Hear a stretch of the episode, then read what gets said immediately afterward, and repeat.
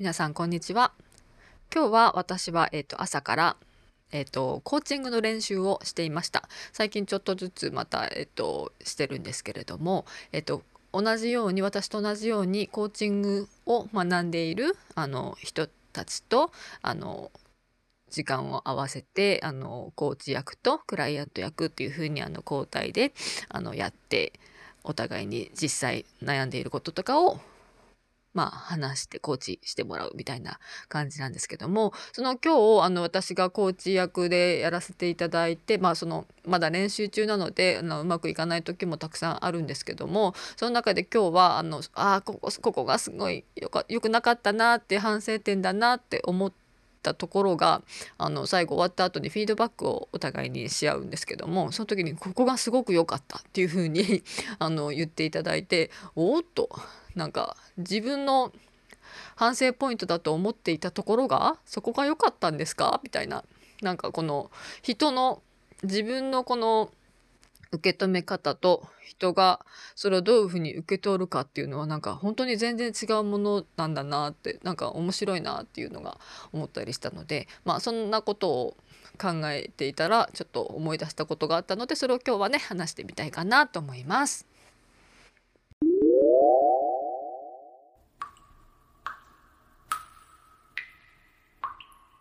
アジュカンおもちゃ箱。この番組は40代の私が等身大の自分のままに母として妻として働く人として学ぶ人として感じた思ったことを気ままにおしゃべりする番組です。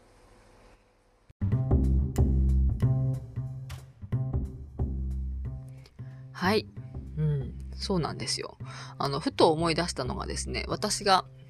すごく昔の話なんですけどもあのもともとねそのなんだろうもともと自分の感覚として持っているものっていうのってなんか気づいたらそういう感覚を知らない間に持っているから自分自身では気づいてないことが多分たくさん、まあ今、今でも未だに気づいてない自分の特性とか自分の、うん、傾向的なものとかなんだろうないろいろあると思うんですけれどもその中の一つにですねあのもともと私その音楽っていうかあの歌とかもちろんね普通のレベルで好きだったんですね。よく太田も歌ってたし、うん、すごく歌ってた、うん、あのもともとは車酔いがすごいしやすい子だったのであの父が運転する車に乗ってあの母の実家なんかに行く時には小1時間ぐらいあの車に乗っていくんですけどももう必ず吐くっていうぐらい酔ってたんですね。それでその酔い止めなんてのもあの飲んだりとかはしたことがなかったんですけどもただその酔わないためにはその下を見ないとかあと窓を開けて風に当たるとか、うん、いう対策いろいろねあの工夫しながら乗ってはいたんですけどもそしたらなんか歌をあの音楽をカセットテープ当時はねそのカセットをあの車の何？車のオーディオに入れてあのカセットで流しながら一緒にそのなんか漫画の歌なんかを歌ってたんですね。そうするとなんか酔わないぞっていうのを発見しましてそれからもう本当に発見してからもう本当にもう兄なんかも「お前歌うのやめろ」っていうぐらい もう歌ってずっと歌って歌いながらもうおじいちゃん家に行くみたいな感じだったんですね。まあ、それそんな感じで歌が大好きだったんですけどもでもなんかこのうんなんだろうな。歌その私の中の常識としてその歌はなんだろうな。歌は音程が合ってるのが当たり前だしみたいな。わかります？なんか。そのうん下手くそな例えばそうそうそう、うんと、ちょっと大きくなった時にその、うんと、トップ10とかベスト10とかそういう歌番組とかが入ってたりとかそのアイドルとかが歌ったりしているのをその耳にするようになった時になんかあの下手くそな人がねたくさんいたんですよ。あの本当に私保育園生の私から聞いても「えー、なんでこんな人たちがテレビなんかで歌っちゃっていいんですか?」ぐらいな感じの私的にはこの幼い私の心にもなんかこの人たちは歌手って言っていいんですかっていうぐらいなんか下手くそな人がたくさんたくさんいらっしゃったんですよね。ほんでだからなんとなくそのまあ許せないじゃないけどなんでかななんでこんな人たちがテレビで歌ったりしてんだろうなっていうなんか変なな変ななんか、まあ、そそこまで強くは認識してないけどもなんか下手くそだなっていうぐらいに思ってたんですね。でそしたらある日うん小学校になってからですかね。なんかあの男子とかも一緒になんか外でねあのおままごとしたりとかなんか本当にだから低学年の頃だと思うんですけども遊んでる時になんかね当時は誰だったかななんか私はまだ当時全然好きなあの歌手とかがいなかったんですけどもなんかうん聖子ちゃんじゃないな。河合直子さんとか分かりますかね？その私の世代があのめちゃめちゃもう私40代後半なになるんですけどもあの後半なんですけどもだから本当にそういうなんだ柏原芳恵さんとかそうそうあの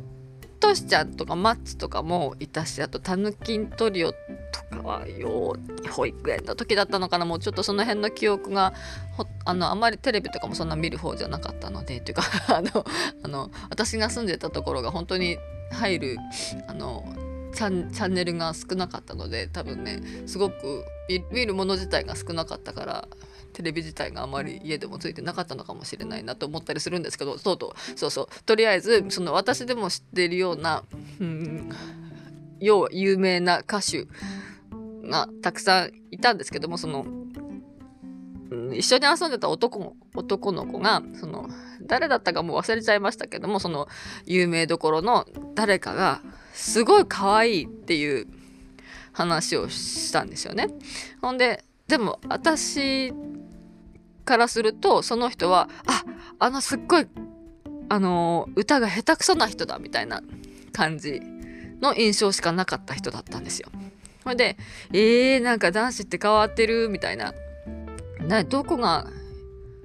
まあお顔は可愛いのかみたいな話してでも歌がさ下手くそじゃんみたいな話をしたような記憶があったんですけどもその時にその彼が言ったのが「下手くそだから可愛いんだよ」っていうふうに言ったんですね。これで私は、えーって、えー、下手くそだから可愛い？っていう、多分ね、そういう考え方っていうか、その、意見っていうか、受け止め方っていうか、それが可愛いなのみたいな、いうのを、なんか聞いてね、すごいね、本当にすっごいびっくりした記憶があります。うん。なんか、えー、そこ？それなの？みたいな。なんかこの私の中でアイドルはこうあるべきみたいな姿はもうなんか多分ね、その、太田もすごく上手で端正な顔立ちでなんか本当に綺麗で火のつけどころがない本当にもうおならもしないみたいな感じの 本当に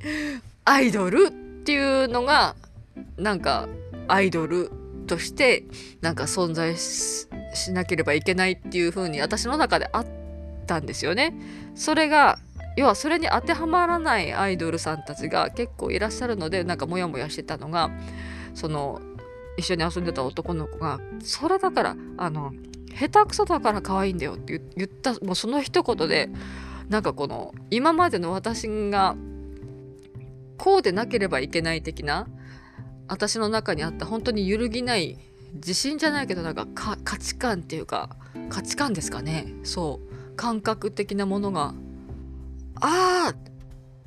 そんなことあるんだっていうふうになんかすっごいで目覚めたんですそこでなんかガラガラと私がそれまで持ってたものがこのわーってあの崩れ落ちて本当になんか新しい世界が広がったみたいな感じがしたんですよ。うん、だからその時は本当にねえー、そんなことあんのっていう風にすっごくなんか衝撃的で驚いて嘘嘘そんなのえー、信じられないみたいな感じだったんですけどもそこをきっかけになんかいろんなものがねすごく、うん、世界が広がった感じがします。うん、そうか。下手くそは可愛いんだとか。ってことはもしかしてこのちょっとブサイクな顔も可愛いんじゃないとかね。いろんなものがなんかこの犬とか見るにしてもなんかえ？ちゃうちゃうってブサイクって思ってたけどえこのもしかしてこのブサイクさが可愛いとかね。そういう風になんかすごいいろんなものが一気になんかうん。別にマイナス的に見ていったわけじゃないけどもあなんか醜いなとかちょっと違うなって思ってたものがいや違うじゃんこの良さがあるんだねっていうのにすごくね本当に気づき始めたそのきっかけになったその男子も全然名前も顔も忘れちゃいましたけど でもそのその、うん、私があの歌が下手くそだと思ってたアイドルが歌が下手なところが可愛いんだっていう本当にその一言で私の世界がねすっごい広がったっていうことですごい感謝してます。ねそんなこともあるんだなと思ったりしながら。そうでも本当にすごい大きなブレイクスルーだったっていうかなんだろうな。だからその音楽とかも要は私あの一糸乱れぬっていうかだから音程が本当に気持ちよくあの揃っているオーケストラとかそのクラシックとか本当に大好きだったんですよ。ところがそういうことがあってからまああの中学校とかもオーケストラ全然やってたんですけどだからそのわーってすっごい揃ってる音程が崩れないとかピッチとかも私すっごいあの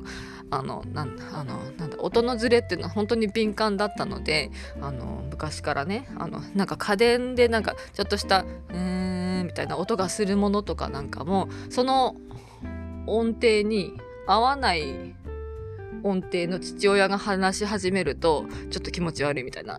だからちょっとここで話さないで。もしくはそのうーんってなってる家電に私がこう手を触れるとちょっと微妙に調整できるんですよね。その音程を。それで調整しながら話をするとかね。そうそういう感じのなんかすごい気持ち悪さがあったんですけども。それもなんかね少しずつ克服できたっていうか。うん、この不協和音は不協和音でこのこの波波が立つ感覚もまた面白いなっていう風な、うん、感覚的なものがだから自分の中で許容できる感覚っていうのかながすごく広がったんですよね。うん、それですごく本当に世界が広がった感じがします。だからそんな感じで、うん、なんか人の人の視点とか自分が持ってないものを他の人の話を聞いたりすることでその新しい感覚を取り入れるっていうのはねすごく、うん、すごく、うん、世界が広がるなっていうふうに感じました。っていうのをまたその今日のね朝のセッションでちょっとそのフィードバックを聞いた時に感じたのでそんな話をしてみました。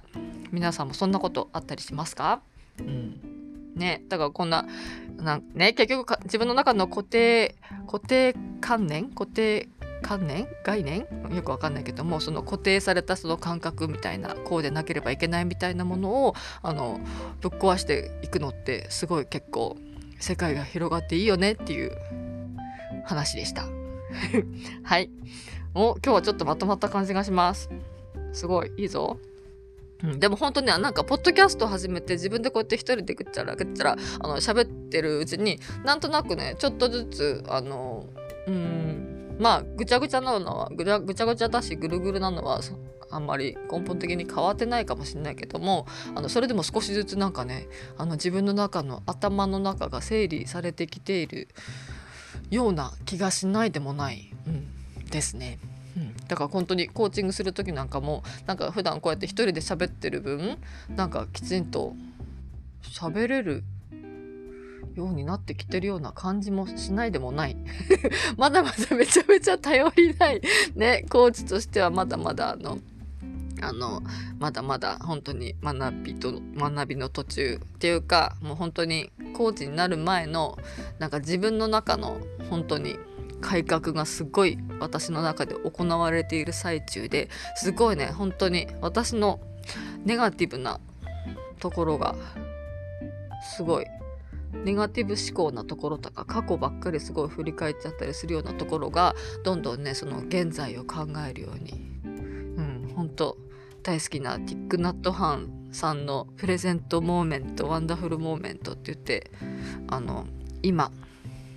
この一杯のお茶を楽しむためには今を楽しむためには今に集中するみたいな。ねあの過去のことを思いわずわ思い患ってたりそれから将来のことばっかり心配してるとせっかく入れた美味しいお茶も気づけばなくなってるみたいな。だからしっかりとお茶を入れたらこのお茶を楽しみましょうみたいな。ことかな？が 何言ってるかはやっぱり分からなくなってきたんだけど。そうでもそうなんですよ。そうなんかねすごく今マインドフルネス。自分が本当にマインドがなんか自分の今の自分にいて今の自分を味わえるようになってきてるなっていう感じも感覚的にねすごく。あってなんかねうん。うん。そうね。自分が今何を感じているのかを認識するのって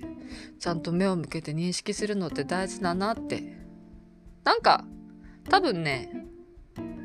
あの焦すごく焦ってるんだと思うんです私。うんその焦りが少しずつ焦んなくてもいいんだよって自分に言えるようになってきた感じがします。うん、お話このポッドキャストで話をする時もああれ喋りたいこれ喋りたいとかそれからちょっと賢く見せたいとかいうのが全くあのそういう意識をしなくなって自分のペースで話すように正直になってきたらなんか楽ちんになって本当に今を楽しめるようになってきた感じがします。またさっきまですごいまとまり良かったのにまたなんかまあいっか。そんな感じであのいつもお付き合いくださってるくださっている皆様本当にありがとうございます。あのね結構何気にフィードバックとかあの DM とかもすごいいただいたりとかしてあの勇気づけられています。よければお便りください。そしたら紹介できるのにとか思ったりしながら。まあまああのどんな形ででも私にあのちょっとフィードバックいただけたりするとすごくねあの嬉しかったりします。うん、そんなこんなでまた長くなりましたがでは引き続き良い一日をお過ごしください。じゃあねまたねバイバイ。